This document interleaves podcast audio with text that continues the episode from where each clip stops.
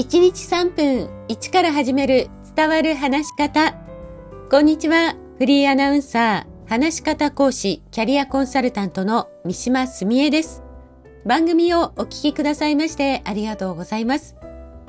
さあ、このところ、声について波形をもとにお話ししてきました。トレーニングの方法もご紹介しましたよね。さあ、今回は聞きやすさや魅力的な声の人の傾向、3つ目のポイント、声の肯定幅についてです。よく抑揚やメリハリをつけた方がいいと言われることがあると思います。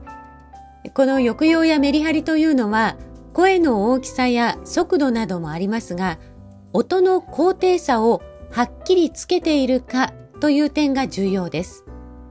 特に日本語のアクセントは音が高いか低いかの肯定アクセントです。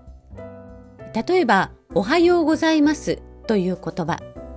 アクセントは、おは次に出てくるはよりも低く音が出ています。そして、ごで、おはようございますのこのごで一度音が下がって、またざから上がって、すで下がるんです。このおはようございますですが、私であれば、このおはようのおからは、気温の上がり方は 200Hz からだいたい 340Hz くらいまで上がります。ただ、抑揚がついていない人は、おからはの気温の上がりが、おが 200Hz から始まったとして、次の歯は 245Hz くらいまでしか上がらないんです。ピアノの音で聴き比べてみてください。このような感じになります。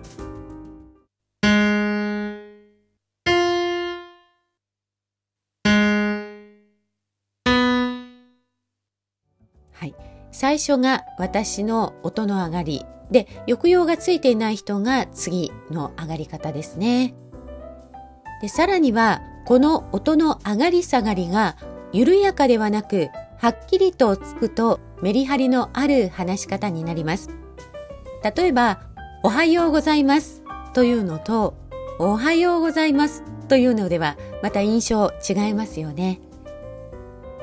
話し方のトレーニングを受けている方の中には、もっと表現を大きくして、もしくは抑揚をつけてとアドバイスを受ける人も多いと思いますが、この音の上がり下がりを意識している人は少ないように思います。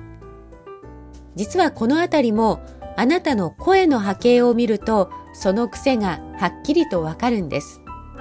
声は目で確認することができませんが波形で見ることによって視覚化され、効果的にトレーニングが行えます。音声波形診断は随時行っています。詳細はお気軽に概要欄の宛先からご連絡ください。今日も最後までお聴きくださいましてありがとうございました。